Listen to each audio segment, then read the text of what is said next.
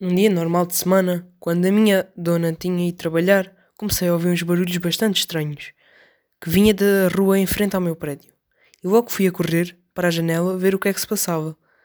Quando vi aquilo, até fiquei de boca aberta. A rua estava cheia, mas tão cheia de animais que nem os carros conseguiam passar.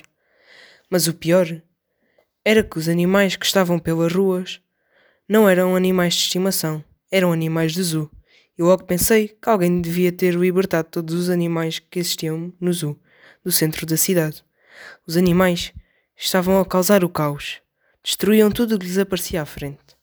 E decidi agir, mas foi mas primeiro tinha que pensar em alguma forma de conseguir levar aqueles animais todos de volta para, para o zoo. E logo pensei em arranjar um pouco de comida de todos os tipos, porque assim os animais chegariam para o zoo. E lá fui eu. No meu trajeto, fui filmado pela TV. E quando consegui levar todos os animais de volta a casa, os mídias já estavam todos à minha espera. O dono do zoo agradeceu-me tanto, mas tanto, que até me deu o prémio do gato do ano.